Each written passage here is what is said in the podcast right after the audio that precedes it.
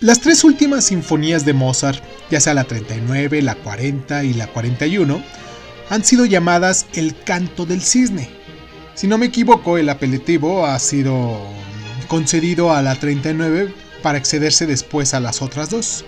Y aunque realmente son obras excepcionales, como si Mozart intuyese que estaba al cabo de su corta vida y quisiera regalarnos obras de excepción, la sinfonía número 39 es viva, penetrante, no nos deja indiferentes y en ocasiones adivinamos un acento dramático que no nos parece propio de la simpatía sonriente de este autor.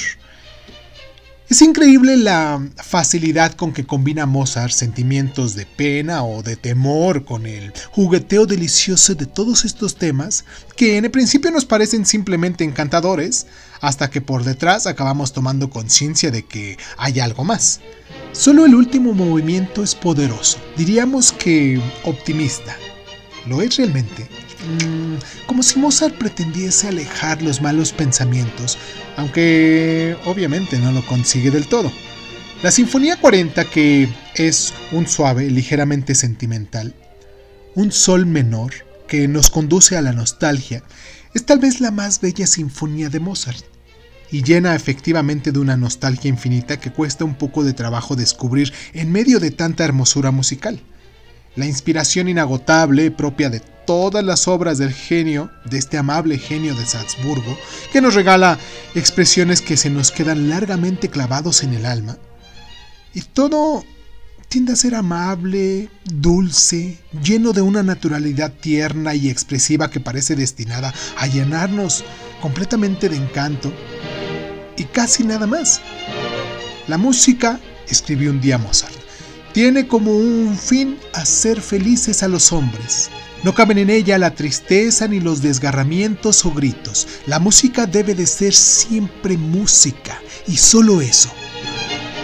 Es el suyo un mensaje de un clásico, para el cual el arte solo está destinado a la paz y a la felicidad de quien lo disfruta. Sin embargo, no puede olvidar en esta sinfonía una nostalgia que apenas es posible adivinar, porque el autor hace lo posible por esconderla, pero que trasciende de un estado de ánimo que se adivina más allá en lo más profundo de su corazón.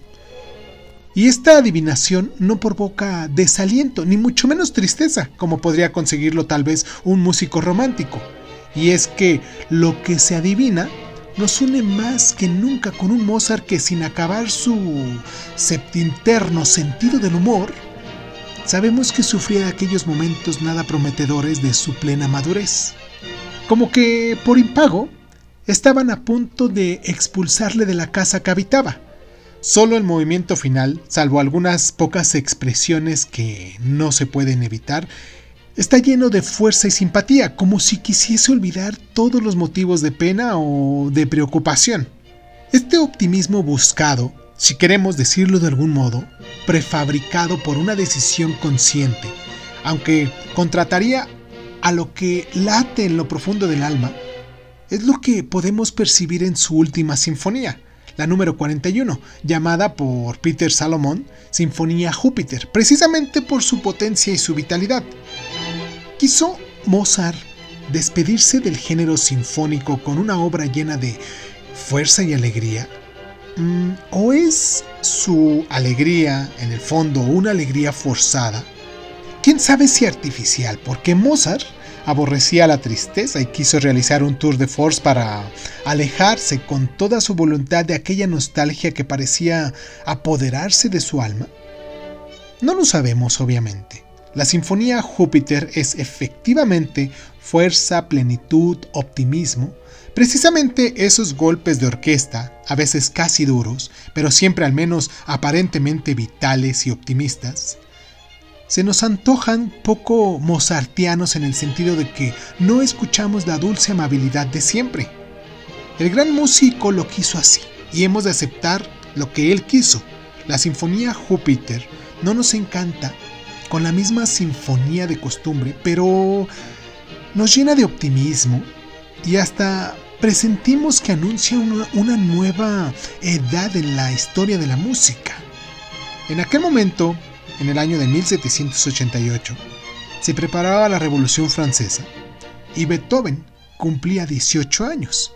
Habríamos de hacer un análisis temporal y de las situaciones que estaban sucediendo para que estos compositores de la época eh, compusieran lo que estaban componiendo. Me gustaría mucho escuchar, bueno, me gustaría mucho leer tus opiniones, tus sensaciones, tus impresiones sobre estas rolitas de las cuales hemos estado hablando en estas últimas semanas. Te mando un abrazo muy caluroso, yo soy Irving Sun, me gustaría que te suscribieras, que nos dieras like, que hicieras con este programa lo que tú quisieras. Al fin y al cabo es tuyo y pues nos escuchamos la próxima semana. Un abrazote, espero tengas un buen fin de semana donde sea que nos estés escuchando y pues nos escuchamos la próxima.